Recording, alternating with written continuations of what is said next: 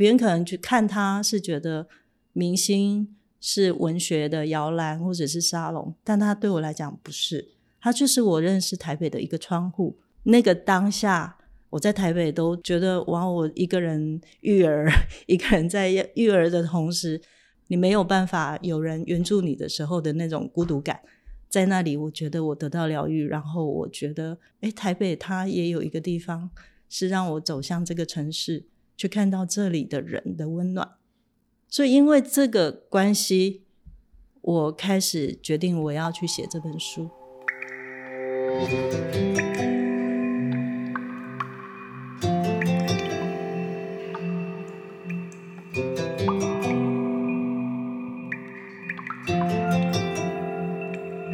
Podcast 可以像资料夹，一个夹子收一类资料；它也可以像是中药铺的药格子，一个格子收一个故事。嗨，大家好，我是梁成宇，欢迎收听《你的故事，我的故事》。这一集我们要说的故事是明星咖啡馆和剪颈椎的故事。呃，为您邀请到的来宾是《明星咖啡馆》这一本书的作者谢祝芬。嗨，祝芬，你好。呃，大家好，梁晨宇老师好。呃，非常开心啊！你在这么冷的这个寒流天气里头来到我们的节目啊。去年底我在台北市立图书馆啊总馆借到这本书啊，呃，非常好看。明星咖啡馆，它是由明星咖啡馆的老老板简景追先生来口述，然后你来撰写，所以你们是两位共同的作者。嗯，是的，对。好，那这本书二零一五年六月由映客出版，在更早之前曾经是原神也出版了。对对对，应该是在二零零九年的三月，呃，元神出版社第一次出版，然后在二零一四年的时候再版。对，然后后来因为跟原神的合约到期以后，映客就。哎，觉得这本书可以再 拿来重新再版，于是他们又重新再帮我们再版了一次。嗯，我觉得映客这个慧眼独具真的很值得。因为呃，我在看这本书的过程里头，我觉得这本书也可以说是简景锥先生的一生自传呢。那从书里头所附的照片来看，当时八十多岁的简先生啊，依旧是很帅气、很健朗。可是呢，嗯，不多久，二零一八年巨而辞世啊。今天我们在台湾各地大城小镇，不或山上或海边，随时随地我们都可以呃看到咖啡馆，闻到咖啡香。可是如果我们要说元祖级的咖啡馆，我们一定要提到在台北最热闹的城中区，正对着那个省城隍庙庙口大庙冲。明星咖啡，好，那本来我是在看了这本书之后呢，我就动了一个念头，我要邀简先生的女儿简静慧小姐啊来我们的节目里头谈谈他老爸和老爸所经营的这家咖啡馆。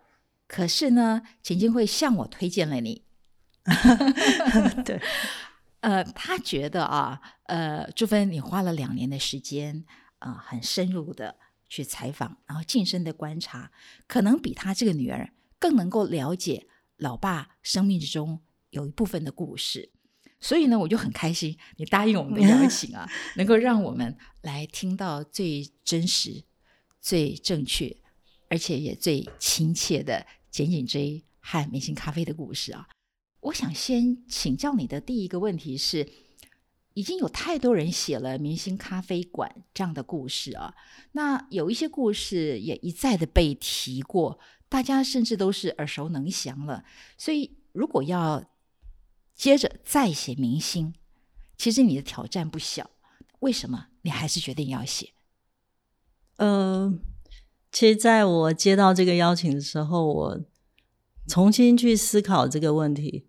应该是我当时其实根本没有想过的问题。这么多年，我觉得好像我也没有去，没有人提过这个问题。那我这几天想了想，其实是，嗯，当时我应该就是一个出生之犊吧，应该这么讲。因为先讲一下我自己的背景，呃，我写了这本书以后，我自己才哎，有点吓到。原来我身旁的人都，特别是台北的朋友、同事、明星，对他们来讲是一个很可能很重要，或者是有一点，假设是文青的话，有一点梦幻，或者是有一点特别的地方。但对我来讲，我不是，因为我来自乡下，我是一个台南的小孩，我大学也是在中部念的。明星对我来说，他还没有进到我的生命。然后当时我会认识简老板，是因为我那段时间刚好是在家工作，然后我做了一些商业案子的写稿的工作，然后因缘际会，当时就是要帮城中区的一些店家做一些资料的整理或者故事的整理，然后我就因为这样认识了简老板。那天的工作其实很有趣，就是我们谈完了大概。很简单的稿子吧，五百字我就可以要要处理他跟其他旁边的店家，每一家可能就五百字，但他对你你好像是对那个老字号的对对店铺很感兴趣，这是你写作的主题之一。当时呃，当时我还没有进到老字号的这一个工作的范畴，是可能就是在帮经济部商业师他们在做一些商家的一些故事的回顾。但都是你，你可以想象吗？就是政府单位的案子，其实它只是很简单的、比较刻板的，五百优良商家，对对对，类似这样。那你只要简单的交代。但我我在那一次的工作是为城中区的一些店家做访问，然后我因为这样子认识了简老板，然后不知道为什么我们俩就很投缘，就谈了一下午。为了五百字，他跟我谈了一下午，说了很多很多的故事。那他可能。过去没有对人讲过那么多俄罗斯人的事情，然后那一天，我我们就在那里讲到，后来他请我吃晚餐，然后就回家以后，我就有一个感觉，是我想要更了解这个地方。你跟他真有缘呢？对，但当时其实我我就说我不是那种带着那个文学梦去的一个人。我不知道，我不知道我去到哪里。其实我就是一个小白啦，应该这么讲。我其实当时是一个台北小白。其实城中区对呃老台北呃是，但我不是蛮多回忆的地方。我是一个我是一个乡下打赤脚长大的孩子啊。我我只觉得这个老先生他讲了很多让我觉得很很特别的事情，然后我觉得哇，我我觉得我想要再去找他。那他也非常的 nice，他没有觉得我嗯是什么 somebody 或是什么。然后我回去以后，我就开始在网络上找资料，就发现说哇，很多人在曾经在这里，黄春明、林怀民，或者是什么季季啊，或者是呃跟正大有关，就是于天聪老师。这个等一下也可以讲。后来因为这个关系，我跟玉天聪老师也也有一段的渊源，对，曾经到他家跟他聊过很多。然后在那个过程里面，其实因为我当时觉得我在台北有一些的困境，我自己觉得我格格不入在这个环境，因为乡下人嘛，总是就是那个人情世故或者是什么，就是人跟人之间的关系非常的紧密。可是我当时应该是来到台北，可能已经七八年了吧，然后刚成为一个妈妈，然后有一点在工作跟生活上面，我常常觉得我。没有援助，有一种很很深的那种孤独感，但我不知道为什么我在跟简老板互动的过程里面，他一直让我觉得，哎，他就像我家乡的人那种关心，然后非常的亲切。他给了我一个跟别人都不一样，别人可能去看他是觉得明星是文学的摇篮或者是沙龙，但他对我来讲不是。它就是我认识台北的一个窗户，我认识的原来在这里也有这么好的人情跟毅力在这里，让我觉得哇，我可以在那个当下，我在台北都觉得哇，我一个人育儿，一个人在育儿的同时，就就好像关在关不是监狱里，公寓里头，然后你你没有办法有人援助你的时候的那种孤独感。在那里，我觉得我得到疗愈，然后我觉得，哎，台北它也有一个地方是让我走向这个城市，去看到这里的人的温暖。所以，因为这个关系，我开始决定我要去写这本书。这是我，我其实没有告诉过别人为什么，因为其实我，我说真的，我我不知道。我不知道它是一个这么 重要的文学地标或是什么，对我来讲不是。所以有可能因为我的这一问，选择了写的角度跟大家都不一样。对，我觉得也因为我的这个提问，让你重新回头想了，然后明白了啊，原来当时是这样。我想是简简轩他的人格特质里头，基本上就有这个对人温暖、有有情、有义的部分，那个很自然的就就让你心灵上得到了一个安全的感受。好像在风雨的路上进到了一个温暖的房子那种感觉。嗯，还好你决定继续 要写。对，因为我我应该可以举一个例子，就是当时他有一天从外面回来，进到他的店里面，然后他突然发现他的店员在偷钱，然后他我我的反应就是一般人的反应，就赶快报警嘛。或者是就就吆喝起来了，就说喊啊抓小偷。我说那北北你怎么处理？他说我赶快躲起来。我说你怎么了？他说不是，他一定有困难，所以他才会要要偷这个钱。好温暖的人哦。对，然后那一刻让我想起“千江有水千江月”嘛，里面也有一段这样的描述吧？我记错书吗？肖丽红 的书，对。然后，对，还是我我有点记错。大信跟贞观，对对对。那贞观好像是他的爷爷，也曾经在带着他在路上的时候，然后看到有人在偷摘拔拉还是什么，然后也是叫他赶快躲起来，类似这样子。我觉得这个是我们现在已经很少的那种。我因为我在读这个贞观的故事的时候。对我来讲，那是我很熟悉的环境，我的家乡的人也是这样。所以为什么我说我在那里看到了？我觉得佩佩，你就跟我的家那些照顾我的长辈的人是一样的，所以是从这个点开始。啊，又又一次有一个召唤的那个隐性在那边，对，告诉你说，朱芬，你要写，你要写这么多好材料、好故事。啊，当然，当然，后来开始写以后，大概有一万个后悔了，一万次都一直在后悔自己为什么要做这件事情，因为很忙嘛。然后同时那时候小朋友也小，所以就就对，就常常是熬夜在写这个东西。但你说，呃，写这本书对你来说是有意义的？对对，对我来讲。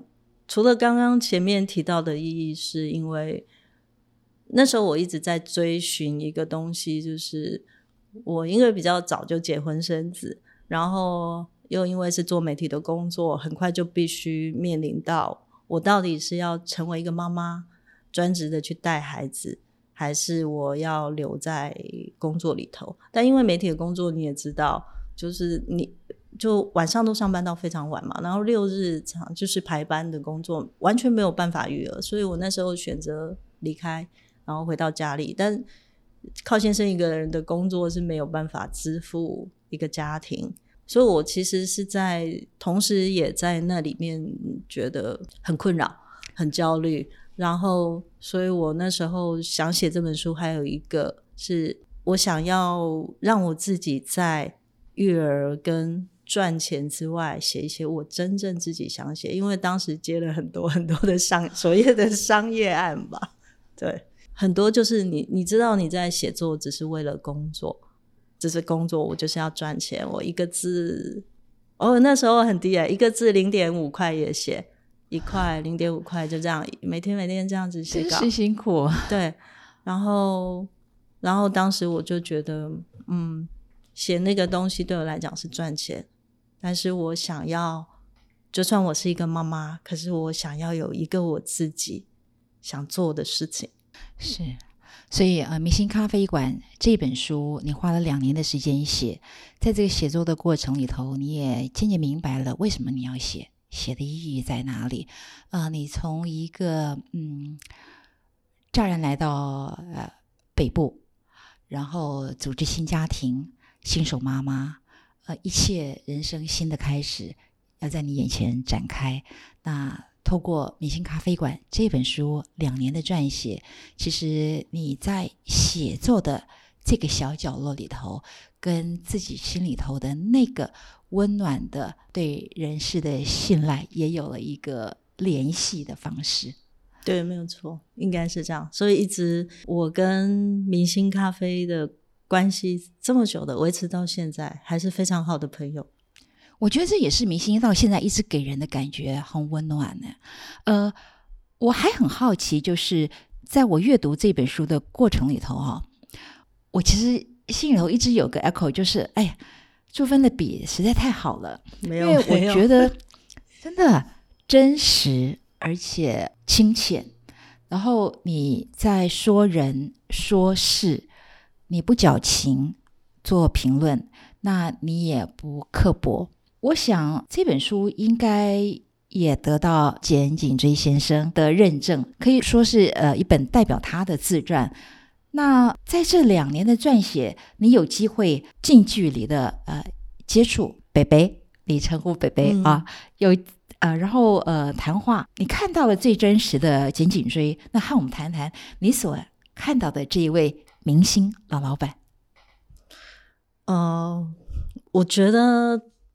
太多太多了，在他身上真的学到太太多，包括他一直很努力的想要教会我学日文，对，但后来终于还是都没有学会。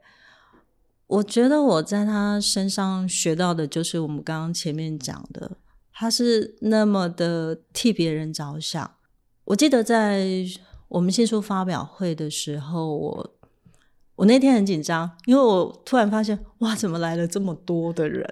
政坛的人也来了，然后文坛的人也来了。面对这么多人的时候，我要说什么？但我我其实安静下来的时候，我就看着贝贝，然后我想到他的名字，想到他告诉我的，他说这个也没有写到书里头。他告诉我说，他的名字叫简颈椎，然后呢？他有一段时间去银行的时候，他常常被人家被那个银行的行员就是故意揶揄他说：“哎，紧紧追个来呀！”因为他名字叫简颈椎嘛，哈，那听起来台语的谐音很像紧紧追，真可爱。然后，然后他就说：“我说那你怎么翻译？我的卖菜鱼呀。”啊，后来我说：“嗯，没有，你真的紧紧追。”然后他就打我。那后来我。我看着他那一天就在记者会上，我突然不知道为什么，我脑袋里面出现就是这个金金贼贝贝根本就不是金金贼，他是金金贼，情很多，情很多，对，就这么多人来到这里，因为这样的一本书来到这里，所以你如果问我贝贝这一辈子。他到底我看到从他身上看到的是什么？我觉得就是他的名字啊，金金贼不是是金金贼，对，是情真的很多，真的真的在呃你的这个书里头啊，呃，其实你也回答了大家心里头的疑问，包括了他对那三位俄罗斯人这个的照顾，你问他呃有没有怨过？怨是有，但是人大于义的这种精神。其实简景追阿北北北，他从一九他一九三二年出生，所以他的童年是经过日本统治，对，然后美军大轰炸，然后到国府来台，然后明星开业等等。一个十七岁的少年，他就能够和俄罗斯人一块合伙经营明星咖啡。然后这一路的过程里头，譬如说像我们驻教廷的大使王玉元王先生，他在一篇文章里头写到说，其实他刚考上外交部当科员的时候，他常常因为开会要去明星买呃点心，他说明星啊门庭若市，所以简景追先生在呃当年那个年代，仅仅追是实情。不过，这并没有让呃北北变成一个很市侩的商人。他真是太神奇了！为什么他这一辈子一直都能够能够呃维持他那个很温暖、很简朴、很是一个人的本性，对人的自然的关心那样的一个一个性情呢？嗯。这这个部分我其实不太能够代替他回答。有一天如果到天上，我再遇到他的时候，我会再来问他这一题。但是我我觉得，如果就我自己的观察，我觉得他是一个很有同赤子之心的人，然后也是一个胆子非常大的人。因为他常常在告诉我的时候，我都觉得贝贝胡烂呐。说真的，我因为我跟他非常的，到后来他其实都把我当成女儿一样。那我所以有时候我就觉得，贝贝，你讲这是真的吗？包括他说什么那个在田里面。然后用高丽菜把它做成像士兵的头，然后引来飞机扫射，然后他再去捡蛋壳这些事情，像天公伯对，然后我都跟他说捡子弹，我就觉得怎么可能这样子？但是我就会把他讲的话，我回去以后我都会去做印证嘛，包括他在告诉我一些台北就是大轰炸的时候扫射的时间点或者是什么，我回去就想。哎，真的哎，贝贝告诉我是真的。你这一段，我们下一集要 仔细来谈。对，那那所以我觉得他的个性里头就是有非常多的胆大，胆子很大。当然，我觉得是刚好那个时势。然后他有一个很重要的特质，是他非常的乐观。就他当时在在战争的时候，他的父亲其实是过世了，他的妈妈带着他，然后他的大哥在上海。那他怎么样在这样的状态里面，他就是保持着一种赤子之心，然后也是觉得很好玩。他常常告诉我说：“啊，那个溪里头都是虾，随便就可以有抓，没有东西吃，地上到处都有东西吃啊。”所以他非常的乐观，然后胆子又很大。所以我就觉得胆子很大，就包括他后来为什么会跟这些俄国人碰面，然后他就跟着他们去做了很多的工程，都是他原来不会的。然后到后来，他在明星做了，就是不会做蛋糕，然后师傅跑了，他自己做出蛋糕，都让我觉得我真的是太不可思议。真的，呃，胆大、聪明、灵敏，但是肯学习，对，没有错。嗯，所以我们回头来啊，呃，这一集我想我们的焦点聚集在呃跟明星有关的。呃，我们印象中明星是文学的明星啦，文化的明星，艺术的明星，然后呃，这些年渐渐是文创的明星。我们一个个来谈啊，先谈谈文学的明星这一块，因为其实最耳熟能详的就是这一部分。呃，周梦蝶啦，黄春明啦，白先勇啦，林怀民啦，三毛啦，都跟明星有渊源。讲讲这一部分你所知道的故事。好的，因为当时为了要写这本书嘛，哈，那我其实就跟这几位作家都呃见过面，也就是特别去呃在明星也好，或到他们的呃住处或是办公室拜访过，因为我就觉得自己真的是那个 小毛头，要在这些大佬面前班门弄斧。实在是太太那个自不量力，所以那时候嗯，也跟这些几位前辈拜访过他们。然后我还记得那时候有，就是我跟简贝贝一起跟黄春明黄老师一起吃饭。然后那一天其实谈的蛮多。那我觉得他们两个的记忆其实是各自记在 记了不同的事情。然后，但是有一个事情是共同的，就是我记得他他们讲到说，明星后来要歇业的时候，然后黄春明老师他就非常的不舍。其实那时候黄春明老师已经成名了，可是那一天他们的对谈，我才知道说，因为黄春明老师他其实是习惯用明星的桌子写作，所以在那一天。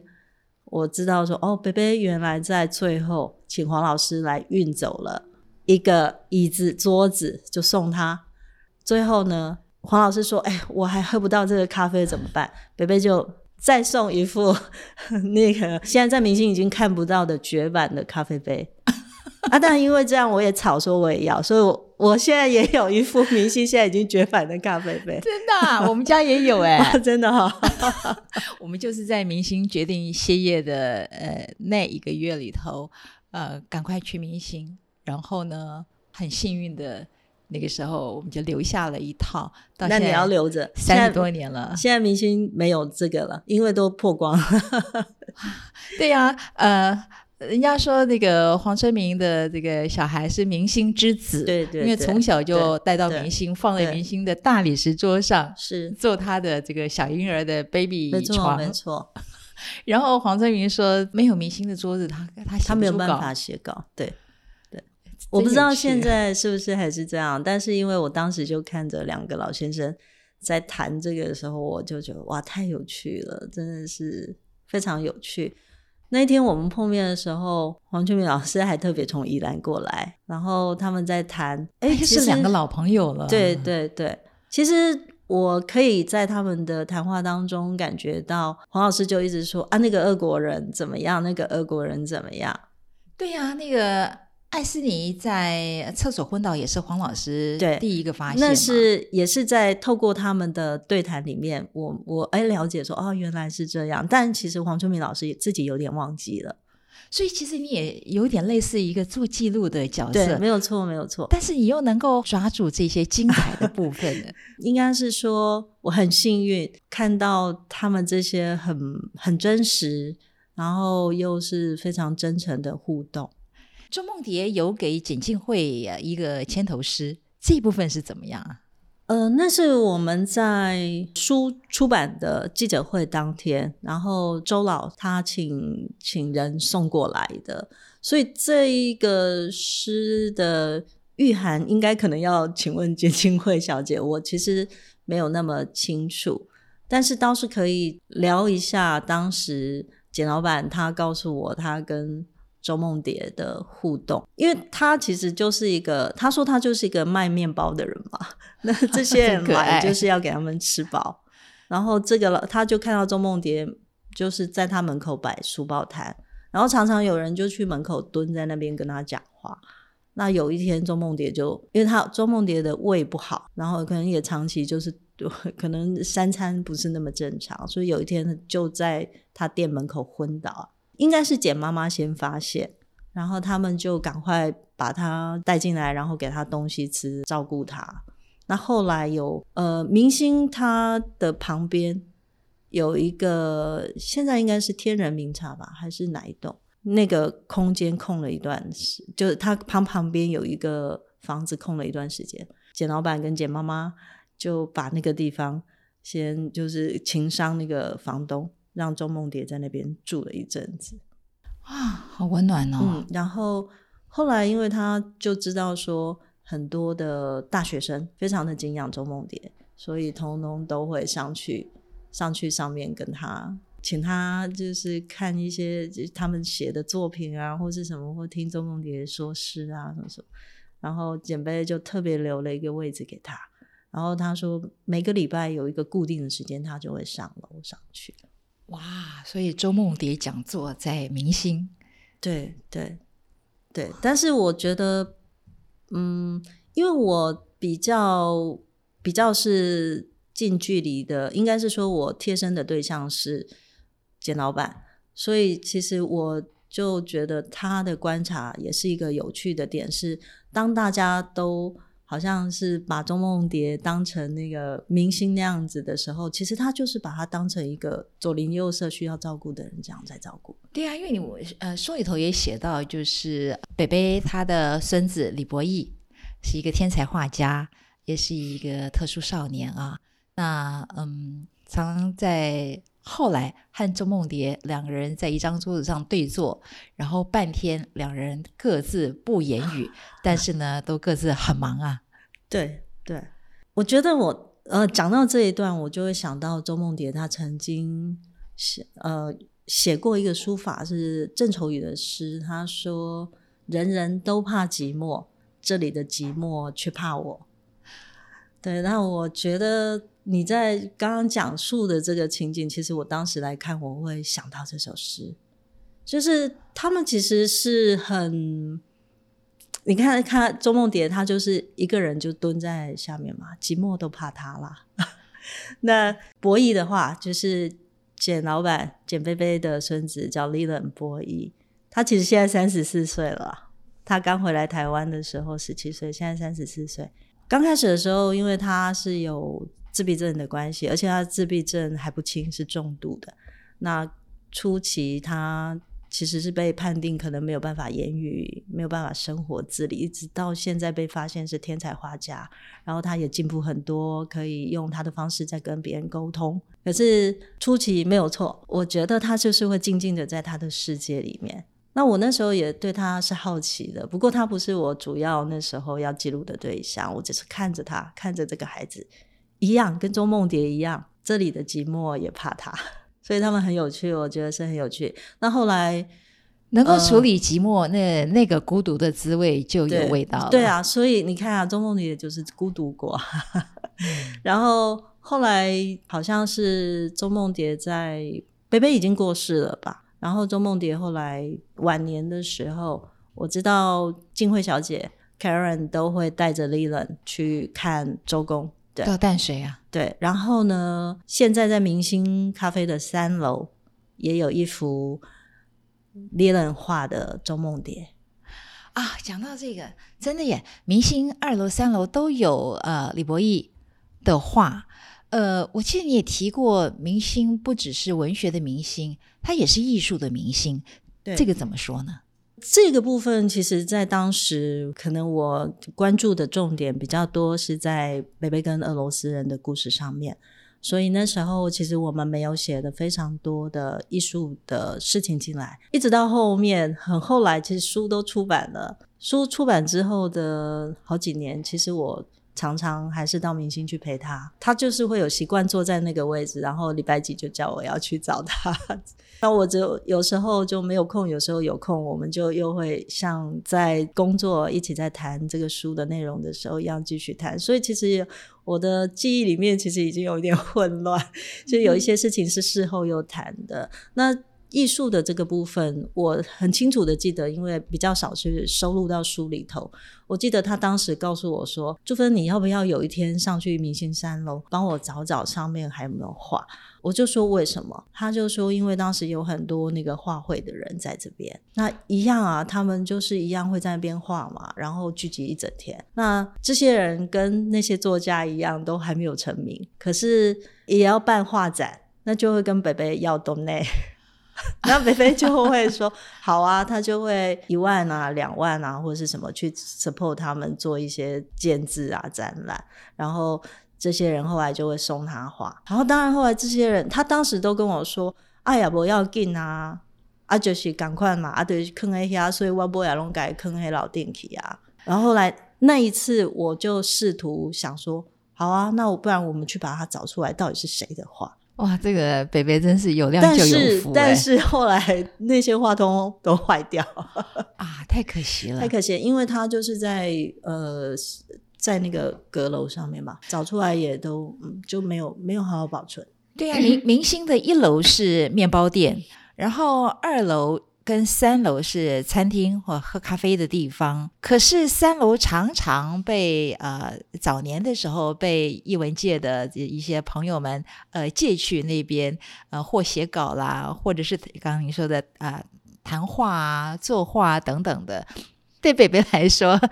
这就是他呃，明星每天一边在照顾他的生意之外，很自然就发生在明星的。我觉得在跟他访谈的过程里面，有一个很重要的一点是。他常常跟我说：“嘿，我想，就是我们都觉得，就像我们刚刚在讲周梦蝶，或者是黄春明老师，或者是什么，我我觉得他一直都用一种很平常的眼睛在看他们，就是觉得他们就是跟我们一样，就是需要照顾的人。我回到你刚刚最初问我的第一个问题，为什么我会觉得我想要在这个地方，然后想要写书，就是我没有感觉北北看我谢祝芬跟黄春明有什么不一样。”在很多来这里的人，可能达官贵族的人也不少，包括像蒋经国啊，或是什么。但是我常常觉得他在对待每一个人都是一样的。我我觉得他让我比较感动的是这个，然后也我相信在我之前有一些人想要帮他写书，或者是想要写一些在这里发生的文学的故事或是什么，但他为什么会选择我？我其实没有问过他这一题，但我自己偷偷觉得是这样。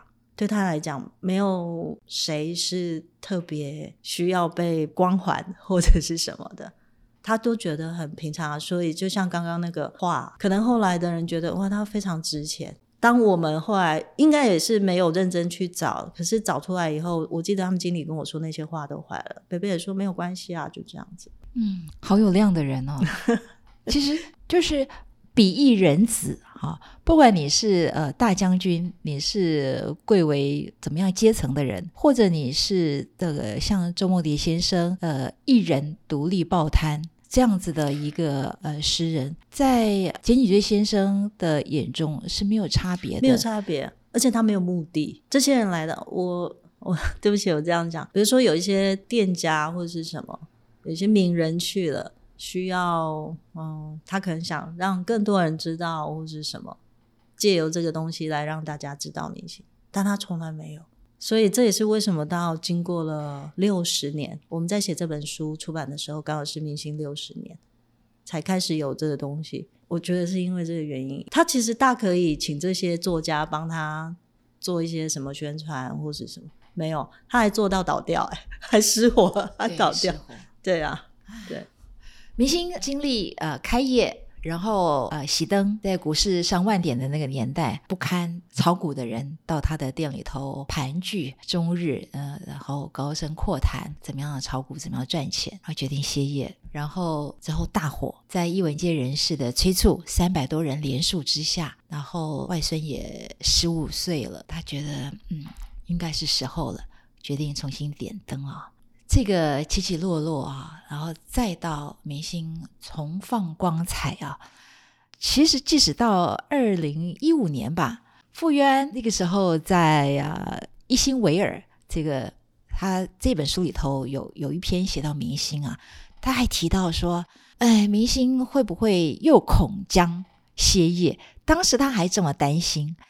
我想，呃，尤其是在那之后这几年。城中区也沸沸扬扬的都更，那明星在这么好的地段，所以大家也担心明星还愿意继续这个闪耀光芒，继续咖啡飘香吗？到今年六月的时候，我发现明星居然在脸书上贴了一个这个讯息，说明星没有要拜拜，大家总算安心了。这也就是说，其实大家心里头是很珍惜，很。很不舍，希望明星一直能够为大家开在那个地方啊。我们来谈一谈为什么大家会那么喜欢明星啊？我我先先讲啊，就是明星在呃早年的时候，其实，在二楼三楼好像有几个位置是情治人员特别喜欢挑的，因为方便监视，是吧？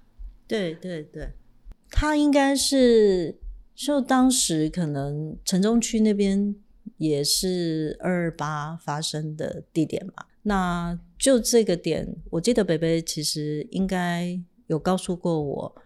他他其实知道哪一些人是来那边从二楼，因为很容易往下看，然后会看一些一些人在外面活动或干嘛，然后加上又对面又是城隍庙，常常会有放鞭炮什么，所以其实是一个需要比较小心警戒的一个地方。然后明星咖啡的二楼又可以居高临下，对对，所以他就说来到这里的人形形色色，有非常多，然后包括刚刚主持人讲到的那些。呃，炒股的人在那边，然后因为股市从万点，然后又摔到升到不知道多少点，然后赔的，然后一堆人在那边喊要跳楼干嘛？他其实是吓到了。那如果讲到说为什么很多人对明星的感情，我觉得可以从食物来说，就是明星的味道，因为它算是很早台北很多人如果要就是要过生日，很多人就是会买。明星的蛋糕，多层的大蛋糕，对对对对啊！然后那个也是简井这一先生他的一个一个巧思。对，台湾就是早期的多层蛋糕也是。哎，对不起，好像考我，我有点忘记了。应该是第一个他的蛋糕，应该是就是帮那个吴火师哦，星光无火师前阵子那个出来选举的 那个他们家，对。他帮他做的不是吴火师哦，是吴火师的妈妈妈妈啊，为母亲贺寿大寿过寿，然后后来就是蒋中呃蒋中正呃蒋介石他们的生日啊，或者是一些达官贵人需要生日，他们就是都要送进去。那这个也是很有趣，他常常就告诉我说他去啊，然后那那一些他后来就跟那些随扈都很熟，因为随扈都还要检查他的蛋糕。但他怎么会想到发明这种做法？哈，可以这样一呃叠了好好多层的蛋糕。我不知道哎，我觉得他这个就跟他那个在讲说他用那个高丽菜，然后在田里面做那个士兵当成士兵的头一样的那个，就就是他有非常多的那个的那个巧思，然后就是灵光一现那种感觉。所以这个聪明的年轻孩子啊，剪颈椎少年的时候。